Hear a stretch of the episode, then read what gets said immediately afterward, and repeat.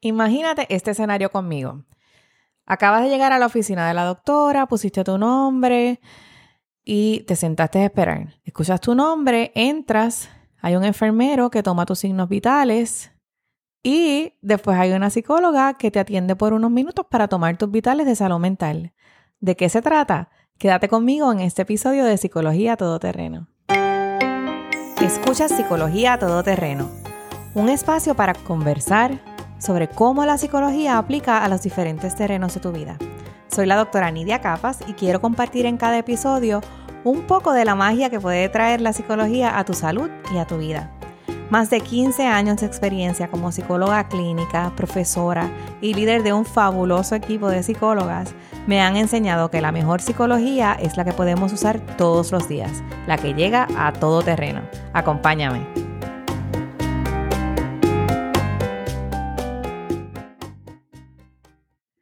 Hola, ¿te quedaste pensando en ese escenario que te hice donde llegaste a la oficina de, de una doctora? y esperaste poquito idealmente. y después te llaman y cuando entras toman tus signos vitales, ¿verdad? Eso es a lo que estamos acostumbrados. Y de eso es lo que quiero hablarte hoy, porque parte de ser psicología todoterreno es que nos acostumbremos a que psicología es parte de la salud, una parte normal de la salud. No es que tenemos que estar enfermos de alguna manera física o mental para poder verificar cómo estamos en términos psicológicos y una de esas maneras se llaman los vitales emocionales, psicológicos o vitales de salud mental. Así que en este escenario que te pinté al principio, estás en tu doctora de cabecera Entras a la sala y lo que usualmente esperamos es que nos entran dentro de un ratito, no para ver a la doctora todavía, sino porque nos van a tomar los signos vitales. Y los signos vitales usualmente cuando vamos a una visita médica son la presión arterial, nos pesan eh, y en algunas ocasiones nos toman la temperatura. Eso es lo que se considera los signos vitales y le ayuda a los médicos a saber en dónde estamos, ¿verdad? Y a identificar esas cosas que con frecuencia nos pueden enfermar o hacer sentir mal, pero si no lo verificamos, pues no, no sabemos, porque, por ejemplo, la presión arterial es una de esas cosas que podemos tener la presión alta y no saberlo. Y si tenemos la presión alta y no lo sabemos, pues nos puede dañar órganos, nos puede traer otra serie de problemas que con una simple pruebita y chequearnos cómo está la presión arterial, los médicos tienen esa capacidad de identificar de forma temprana si estamos teniendo la presión alta. Y así que estamos acostumbrados y acostumbradas a que los signos vitales son una parte normal, bien una rutina, que cuando vamos al médico, a cualquier visita médica, ya esperamos, no nos sorprende que nos tomen la presión, por ejemplo. En el escenario que yo hablé al principio, después de tomarnos esos signos vitales, nos pasaron a tomarnos otros signos vitales. En este caso, en el ejemplo que yo les di, era una psicóloga que atendió, nos atendió en este ejemplo hipotético, unos minutos para tomar los vitales de salud mental. Y tú dirás, ¿qué? ¿Vitales de salud mental? ¿Vitales psicológicos o emocionales? ¿Qué es eso? Pues eso es de lo que quiero hablar hoy. Los vitales de salud mental, los vitales emocionales, son una manera que tienen los equipos de salud para conocer de una manera bien breve cuál es tu estado emocional. ¿Y por qué? Pues resulta que a través del tiempo nos hemos, hemos estado redescubriendo que la salud no es salud sin salud mental. No hay salud física y salud psicológica aparte. A veces nosotros en nuestra mente queremos hacer esas dos cosas aparte, pero nunca hay algo que es todo mental ni todo físico. Siempre las dos cosas van de la mano.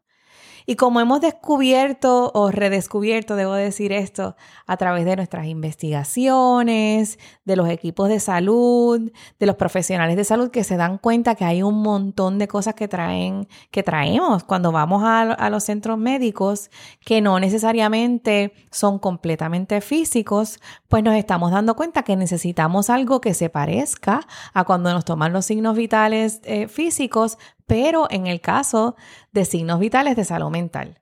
Quizás te ha pasado a ti porque está pasando mucho más ahora en los centros de salud, en las oficinas médicas, que vas a ver al médico y por lo menos alguien puede ser el personal de enfermería o el mismo personal de medicina y a veces puede ser personal de salud eh, mental o salud conductual, te pasan a un ladito o te dan un papel y te piden que llenes un cuestionario.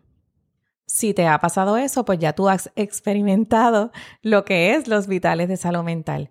Por otra parte, si me estás escuchando, quizás Tú eres uno de los profesionales de salud que ha hecho vitales de salud mental, porque no está ahora mismo solamente en manos de psicología, sino que también hay otras profesiones dentro del equipo de salud que están ayudando a que cuando una persona visite se atienda su salud de manera más completa, no solamente la parte física, sino también la parte emocional y psicológica. Si retomamos el ejemplo de la presión arterial, es bien bueno compararlo con salud mental. Podemos decir, de hecho, que igual que a veces la presión arterial sube y no nos damos cuenta y nos puede hacer daño, nos puede dañar órganos o enfermarnos de otra manera, la presión mental o la presión psicológica también puede subir y también, igual que con la presión arterial, si nosotros tenemos esa capacidad de descubrirlo a tiempo, podemos ayudarnos a mantenernos saludables y a que esa situación no empeore. ¿Qué quiere decir esto? Si vas a la oficina del doctor y te hacen esa pruebita, te dan ese cuestionario y descubren que estás empezando a enseñar a tener, según el cuestionario, te estás empezando quizás a sentir un poco triste un poco ansiosa, pues entonces eso se puede abordar inmediatamente para que no pase a ser algo más fuerte, para que esa presión mental no suba. Y puede ser que junto al equipo de salud decidan si van a ayudar a que esa presión mental no suba a través de algún tipo de tratamiento dentro de la misma clínica o si eso es algo que con una discusión esa persona puede entenderlo y empezar a buscar ayuda por su cuenta o hacer algunos cambios en términos de su estilo de vida o de su rutina que pueda ayudarla a sentirse más cómoda y a evitar que esos signos que empezamos a ver, ese chispito de presión alta en términos de salud mental que empezamos a ver, se pueda mejorar. Y que usualmente se mide cuando estoy hablando de esa pruebita que se hace para eh, los hospitales de salud mental, pues usualmente medimos depresión y ansiedad. Depresión y ansiedad le llamamos como el catarro de la psicología porque es lo más común, nos da a todos en todo tipo de momentos, verdaderamente hay momentos en que estamos tristes, hay momentos en que estamos deprimidas, hay momentos en que tenemos ansiedad y eso es parte normal de la vida. Así que una manera efectiva es medir cuando vas a una visita médica cómo estás en términos de eso. Y puede encontrar varias cosas. Pueden encontrar que estás un poco triste, que estás un poco ansiosa, pero que estás en un nivel donde es normal y se puede manejar. O podemos encontrar que ya esos sentimientos de depresión o de ansiedad están molestando a otro nivel. Quiere decir que ya están interfiriendo con la vida diaria, que las cosas que hacían antes ya no se pueden hacer. Cuando lleguen a ese punto, pues es importante hablar eh, sobre lo que nos está pasando y buscar ayuda. Si has tenido esta experiencia, quizás te has dado cuenta que diferentes profesionales, clínicas o centros de salud pueden integrar maneras diferentes de hacer estos vitales psicológicos o de salud mental.